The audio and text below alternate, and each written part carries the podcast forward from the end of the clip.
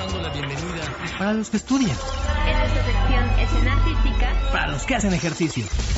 Gracias por seguir con nosotros. Para los que se trasladan. Te invito a que nos acompañes. Para los que están en casa.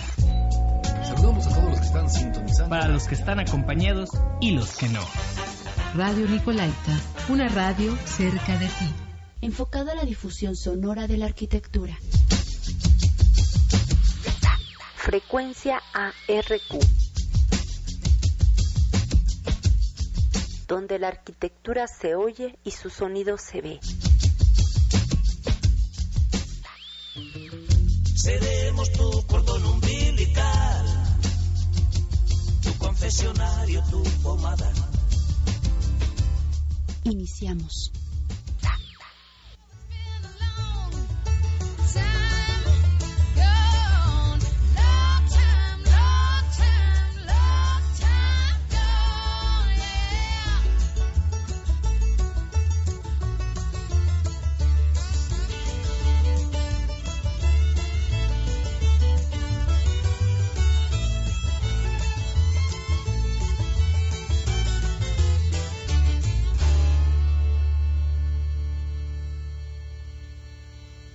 Hace mucho, mucho tiempo, como dice esta canción, es que estuvimos en esta frecuencia universitaria, en este edificio en el que he pasado momentos compartiendo con ustedes desde el año de 1996 al 1998. Después, al titularme de en ese entonces Escuela de Arquitectura, hoy Facultad de Arquitectura, vuelvo a regresar en el 2008 y es hasta el 2013 aproximadamente. Ahora, hoy, 15 de abril del 2021, estamos nuevamente con ustedes.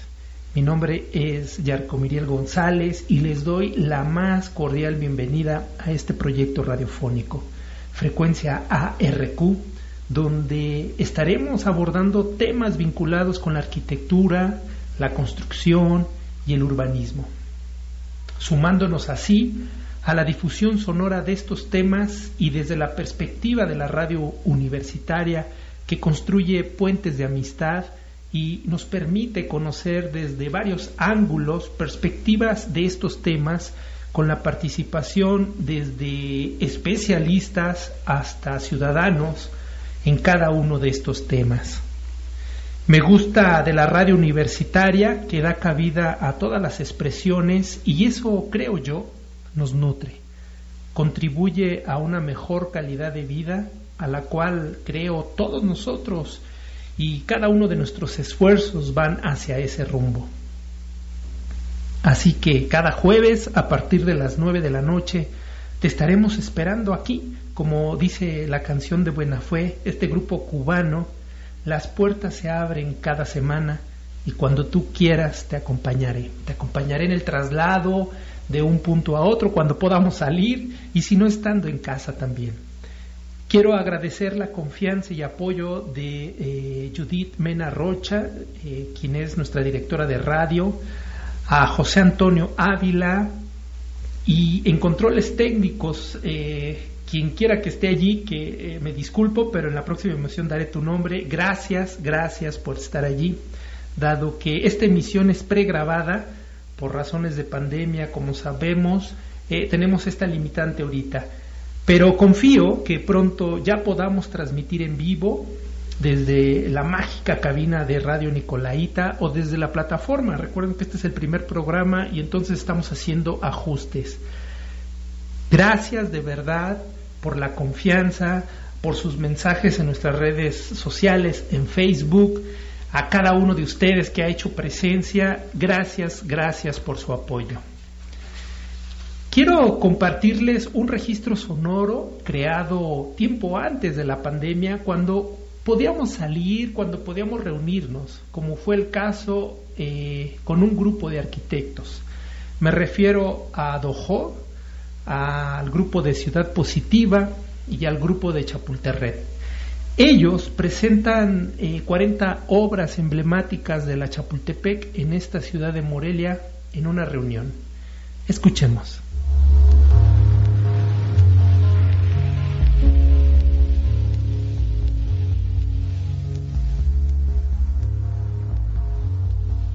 Revisando la cuenta de frecuencia RQ en Facebook, encuentro publicado el caso del ciclopuerto y la invitación para asistir a la presentación de las 40 obras emblemáticas del siglo XX en la Chapultepec. Del ciclopuerto hablaré más adelante. Por ahora me enfocaré al evento de las 40 obras emblemáticas. ¿Cómo surge esta iniciativa? Arquitecto Juan Ramón Cira. Pues es eh, una iniciativa que surge de este grupo llamado Chapulterred, que está generando diversas eh, acciones y ideas para la revitalización del, de las Chapultepec. Eh, Efren Rosas es el director de, esta agrupación. Me, me, llama a mí, me, nosotros tenemos también un grupo que le llamamos Ciudad Positiva, donde él ha participado, Efren Rosas, y creo que estamos más enfocados a la arquitectura, al diseño urbano, a lo que es este más específico de nuestra línea profesional. Y me pide que, ¿por qué no selecciono 40 obras emblemáticas de la arquitectura del siglo XX en la Chapultepec? A mí pues me encantó el tema, se me hizo que es de lo que sabemos y nos gusta. Y pues adelante le dije totalmente agradecido de la confianza ¿no? y, de, la deferencia de que me, elija a mí para, el, para hacer esta, esta selección. La hicimos el año pasado, sucedió esto. Bueno, eh, fue a finales del año pasado y hoy las presentamos ante este grupo de, de arquitectos y otro tipo de profesionales. Eh, presentamos las, las 40 obras seleccionadas, que la selección se ha realizado en base a los criterios personales, a mi conocimiento del movimiento eh, moderno que se realizó en el siglo XX y a las secuelas que dejó aquí en, en, Morelia, ¿no? Que, porque también hay ejemplos en otros lugares de la, de la ciudad, pero eh, probablemente la Chapultepec sea uno de los más importantes. Sé que mucha gente no pudo venir por diversas causas, pero esto va a tener alguna, las irás a compartir. Sí, este, bueno, esto de hecho en, en Facebook se comenzó allá, empezó también a hablarse de esto. Más bien esta fue como que ya el momento de, de reunirnos, porque yo creo mucho también en eso. Digo, a mí me gustó mucho el, Internet y las redes sociales, pero estoy seguro que si nos mantenemos ahí y no llegamos a vernos las caras, a platicar, a oír nuestra voz, eh, aquello va a degenerar, o sea, no, no es posible que vivamos de esa manera, ¿no? No vamos a conectarnos con la realidad.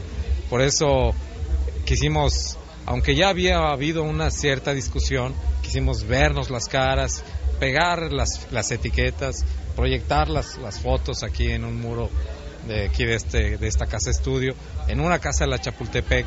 Eh, nos interesaba mucho vernos y, y, intercambiar las opiniones, ¿no? A continuación les comparto fragmentos del interesante intercambio de opiniones en torno de dicha presentación. Tiene, tenemos que elevar el programa arquitectónico, pero generar espacio público para que eso se convierta en algo como la condesa. Sí se Exacto. puede, sí tiene vocación, pero necesitamos tipologías arquitectónicas, es decir, necesitamos ejemplos, paradigmas. Yo le apuesto mucho a que el cambio de la Chapultepec depende totalmente del espacio público, que es donde menos tenemos ahorita en la Chapultepec. Es eventual que tú hoy selecciones esto. Hace 30 años no hubieras seleccionado esto. 20 años después no vas a seleccionar esto. No vamos a considerar que eso es bueno. Y mucho tiene que ver con que ni sabíamos quién era. Esa es como mi duda. Nos pesa mucho identificar esa onda, ¿no?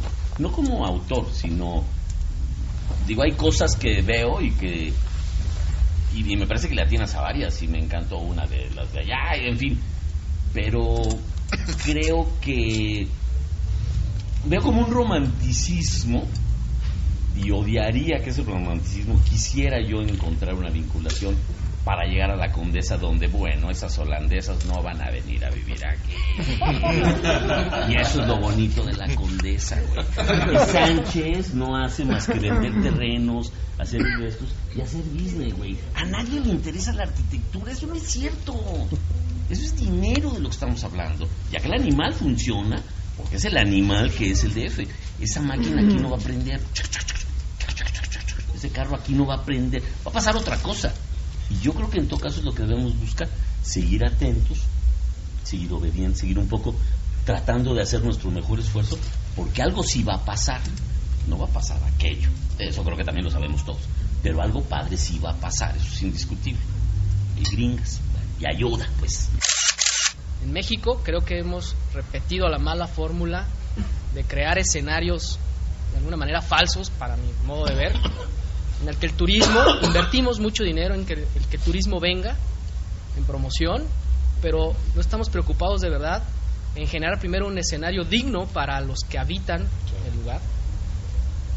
Y entonces creo que ahí el éxito es de repente falso y lo confundimos con un éxito turístico. Es utópico hasta cierto punto porque si primero no hay una calidad de vida en un barrio, pues cómo esperamos que el turismo pueda llegar. Creo que la cohesión social debería ser como, como la esencia de todo esto, ¿no? En, el punto o, en, en, el, en el ejercicio de sabernos todos conocidos y vecinos y aportando este, nuestra propia vida hacia un, conjunto social que se, que se una, en esa medida la arquitectura se da, ¿no? Como por, como por default. El descartar el automóvil a mí es, híjole, ha sido maravilloso. O sea, los paseos que, que se hacen en el boulevard es, es una experiencia única porque porque te das cuenta del mundo que del mundo que gira alrededor del automóvil y, y de lo de lo de lo pobres que somos sin él, ¿no?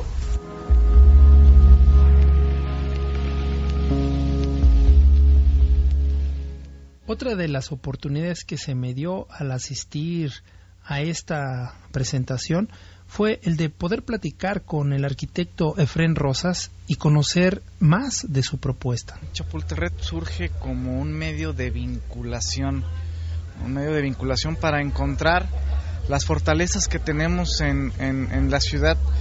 Eh, pasa muchas veces que unos están luchando por una cosa, otros por otra, cada quien en su trinchera, cada quien desde su criterio, desde su punto de vista, pero pocas veces nos juntamos para trabajar por un proyecto común. Entonces la idea de la Chapulterred es eh, juntar las fortalezas de todos hacia un proyecto común que nos beneficie a todos. ¿Cuánto tiempo lleva ya este proyecto? Pues esto ya tiene prácticamente un año. Empezamos en, redes sociales ahí a difundirnos y ahorita ya está tomando más fuerza con apoyo de ayuntamiento, con apoyo de, de, empresas privadas, pero sobre todo con el apoyo de la gente que está convencida de, que este proyecto es, de beneficio para todos. ¿Cómo pueden sumarse quien nos escucha a, a este, a este proyecto? Pues eh, lo primero es estar informados, ¿no? Bueno, ¿qué es este proyecto? Para, para informarse hay, hay varios, eh, varios medios, todos en internet por lo pronto. Eh, en Facebook nos pueden encontrar en Chapulterret, la, la, fanpage. Hay un grupo que es un foro interactivo de, opiniones que también se llama eh, Chapulterred Grupo.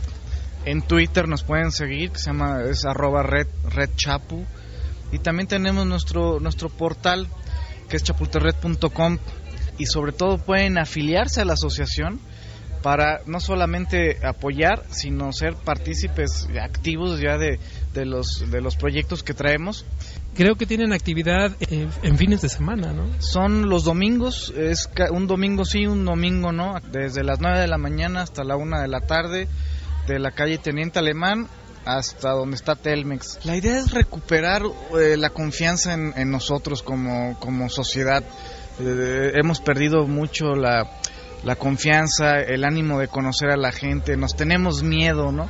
Entonces eh, es un poquito romper el hielo, volvernos a, a encontrar, es un reencuentro de, de vecinos, de amigos, de, de, de, las familias, ¿no? Entonces, creo que a partir de eso podemos empezar a mejorar nuestra sociedad. Esta presentación se llevó a cabo en la Casa Estudio Dojo, lugar donde se ubica el ciclopuerto. Escuchemos al arquitecto Iván Marín, quien nos habla al respecto. Esto obedece a una inquietud que hemos tenido dentro de, de Dojo Constructivo, que es nuestra firma de diseño, de tener un espacio en el que eh, podamos traer eh, gente experta en ciertos temas eh, que tengan que ver con la arquitectura y con el arte, porque finalmente para nosotros la arquitectura está totalmente empapada de lo que sucede con muchas otras profesiones. Yo me entero, bueno, en las redes sociales que, bueno, tú haces una propuesta, el ciclopuerto, ¿pudieras platicarnos algo al respecto? Sí, el ciclopuerto, pues fue ahí un, una obra urbana que hicimos muy simple, muy sencilla, finalmente son, son tres cuerpos en donde se pueden apoyar las bicicletas. Y esto se hizo porque eh, al estar nosotros aquí en la Chapultepec trabajando y viviendo, eh, nos dimos cuenta de que el vehículo finalmente nos estorbaba.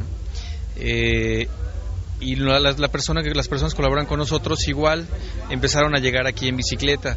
Eh, las bicicletas estacionaban primero una cochera, era imposible pasar por las bicicletas que estaban aquí eh, y después se empezaron a poner en la banqueta y finalmente sucedió, sucedió lo mismo.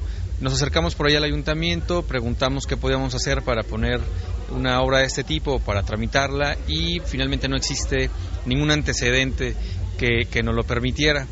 Eh, por eso tomamos la decisión eh, un poco anárquica, al no, al no tener eh, algo que nos lo prohibiera, de hacerlo. Y después de esto se suscitaron ahí varios fenómenos, una, es una obra de un recurso muy bajo, muy sencilla, que después fue clausurada por el ayuntamiento, esto por, por la situación de algunos vecinos que prefieren estacionar ahí vehículos.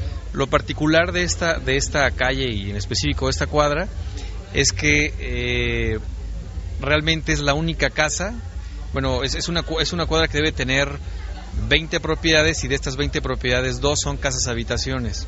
El resto, todos son espacios con oficinas de gobierno, eh, con departamentos para renta, con oficinas para renta, con locales comerciales y eh, pues siempre estaba rotado esto de, de vehículos. Por eso fue por lo que lo pusimos, se nos hizo una, una, una buena obra, con una buena posibilidad. La verdad es que se hizo sin ninguna malicia y bueno, generó bastante, bastante que decir en el momento en el que se clausuró. Hay muchas asociaciones civiles que, que están interesadas en, en, que se pueda regularizar eh, y finalmente está ahí, ¿no? Como un monumento a, a lo que no está prohibido, pero que tampoco está permitido y eh, eh, que también ha servido para que la misma sociedad y los nuevos vecinos eh, pues se muestren a favor o en contra. Eso es lo que sucedió con el ciclopuerto.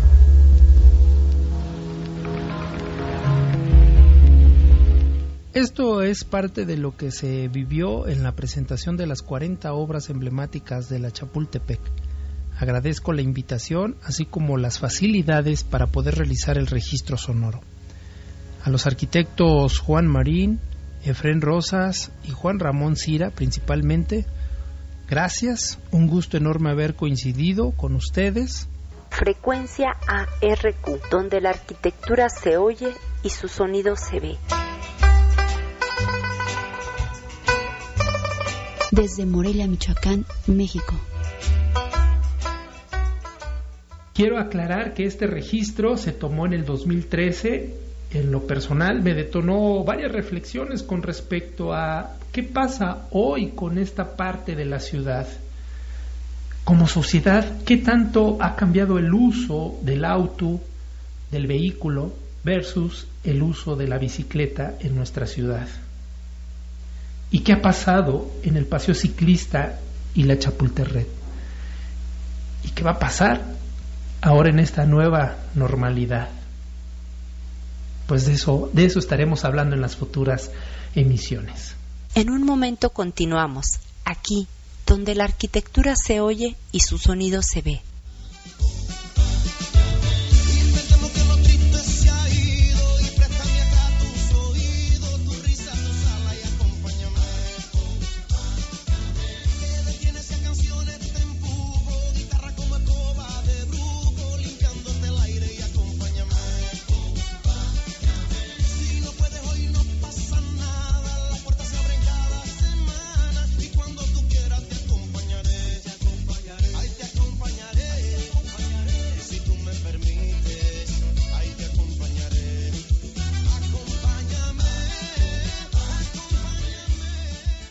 Continuamos provocando que la arquitectura se oiga frecuencia ARQ. En este último bloque, orientado al público en general, vamos a cambiar de tema.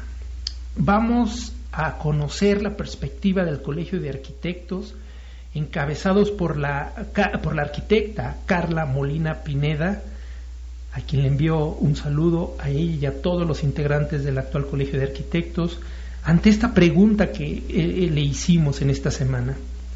¿Por qué es importante tramitar una licencia de construcción? Escuchemos. Yo comenzaría primeramente contextualizando sobre qué es una licencia, ¿no? ¿Qué, ¿Qué, es lo que nos dice el reglamento de construcción y de los servicios urbanos del municipio de Morelia, hablando localmente, qué es una licencia de construcción? Y pues bueno, eh, una licencia en sí es pues el documento que expiden las autoridades municipales, particularmente la Dirección de Orden Urbano, en el que se autoriza a cualquier propietario o poseedor de un inmueble para que lo construya, lo amplíe, lo modifique, le cambie el uso de suelo, le cambie el régimen de propiedad en condominio, repares tu edificación, la demuelas, eh, hagas alguna instalación de anuncios, eh, rótulos, letreros o similares, etcétera. Hay una gran variedad de temas sobre los cuales se tiene que tramitar este documento, ¿no? Este documento que nos expiden las autoridades. Y pues bueno, ¿qué impactos tiene realmente eh, pues en el día a día o con la ciudadanía? Lo primero que nosotros creo que debemos entender es la concepción legal, ¿no? Es decir, mm, inicialmente esta, estas licencias pues tienen un objetivo, que es que realicemos nosotros nuestras obras garantizando las medidas de seguridad, todos los procesos adecuadamente, Em, y bueno, todo esto viene desde una base reglamentaria, una normatividad que está establecida pues por las autoridades municipales y que viene conferida al municipio desde el artículo 115 constitucional. Es decir, no se hace de la misma manera en todos los municipios del estado de Michoacán o bien de, de todo el país. ¿no? Hay algunas variaciones, ya sea de, de costos, ya sea de burocracia, de procesos, de, no lo sé, eh, incluso hasta de tecnologías que se utilizan para realizar los trámites, ¿no? Pero lo que no debemos perder de vista es que, que nosotros, el hecho de que nosotros generemos o tramitemos cualquier licencia para la modificación de los inmuebles, que ya habíamos mencionado al principio, pues es un plusvalor reconocido para el mismo. Es decir, el mercado también te reconoce que tengas que hayas hecho una edificación con una licencia de construcción. ¿Y a qué me refiero? Que cuando tú tienes una licencia de construcción autorizado, autorizada, estás garantizando, o lo voy a traducir en otras palabras, la funcionalidad de un determinado proyecto y su habitabilidad. Es decir, no estás beneficiando solo al propietario, sino también beneficias a la ciudad y nos beneficiamos pues en conjunto todos los que habitamos el territorio. Em, estas licencias garantizan que nosotros hagamos el uso adecuado del suelo. Es decir, nosotros en el territorio, hablando aquí del territorio local, el territorio municipal, tenemos ciertos instrumentos de planeación como es el programa de desarrollo urbano de centro de población y actualmente pues ya existe una versión que estuvo en, en, consulta, en revisión, seguramente se va a publicar pronto y pues nos determina cuáles son los usos adecuados del territorio para que tengamos pues condiciones de habitabilidad, condiciones eh, de sostenibilidad y pues un adecuado desarrollo y contención del territorio. ¿no? Entonces, otro, otro aspecto que, que también impacta el hecho de que se trabaje con una licencia de construcción es la volumetría. Es decir, para que tú tramites una licencia de construcción debes tomar en cuenta los coeficientes de ocupación del suelo y de utilización del suelo. Esto nos genera impactos también en las construcciones aledañas. ¿Y a qué me refiero con esto? A que nosotros pues no podemos construir el 100% de nuestro terreno porque pues en términos simples nos tapamos la iluminación o la ventilación natural que dan un confort a los espacios que, que habitamos, ¿no? hablando de vivienda particularmente. Y pues bueno, ¿qué pasa si nosotros hacemos lo contrario, es decir, que no garanticemos estas condiciones? Pues empezamos a generar condiciones pues poco confortables e incluso insalubres. Y pues no olvidemos que grandes ciudades como París, por ejemplo, han sufrido en ciertos momentos de su historia algunas condiciones eh, pues de muerte masiva por el hecho de no garantizar condiciones de higiene en la ciudad. Eh, ahora pues tenemos eh, eh, el COVID en nuestros días y pues yo creo que esto también nos lleva a hacer una serie de nuevas reflexiones sobre la nueva normalidad y cómo nosotros estamos proyectando también nuestros espacios, qué tan habitables, qué tan confortables. Em, y pues bueno, hay otra parte que también no, no podemos perder de vista de las licencias de construcción, que es el impacto que se genera al recabar ingresos municipales.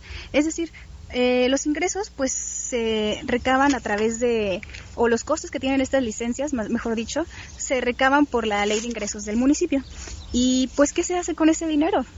Finalmente, con ese dinero se siguen mejorando los espacios públicos, las vialidades, la infraestructura, los servicios.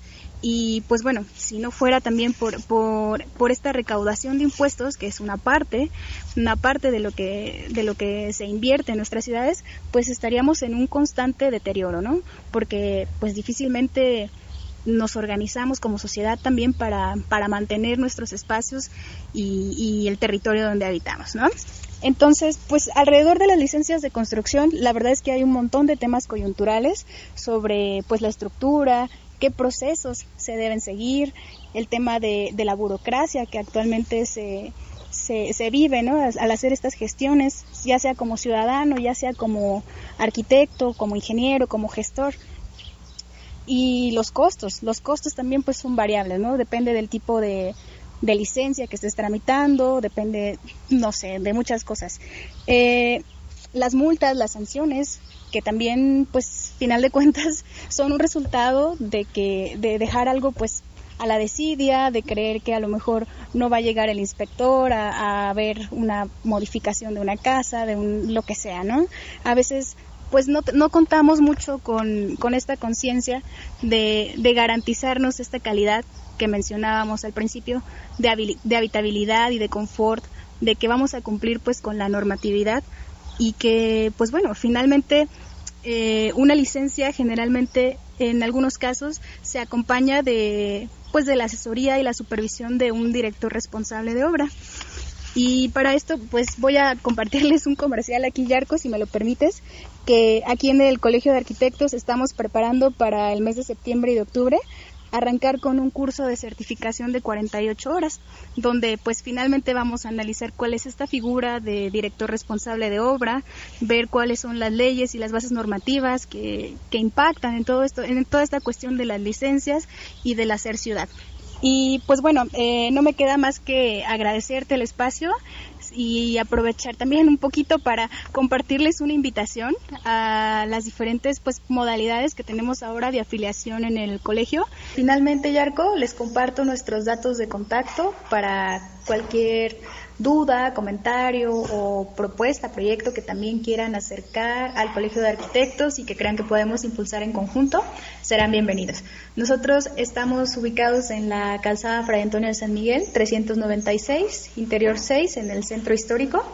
Ahí podemos eh, pues asistir desde las 9 de la mañana hasta las 2 de la tarde. Hay una persona ahí encargada en la administración. O bien en el teléfono 313-1150 o en redes sociales. En Facebook nos encuentran como Colegio de Arquitectos de Michoacán. El tiempo se nos termina en radio, pasa rapidísimo. No sin antes quiero reiterar mi agradecimiento a todas y todos quienes han hecho posible esta emisión y se han comunicado vía Facebook. Gracias. Les espero el próximo jueves a partir de las 9 horas y sigamos haciendo comunidad. Hasta pronto. Frecuencia ARQ. Donde la arquitectura se oye y su sonido se ve. Seremos tu cordón umbilical, tu confesionario, tu pomada.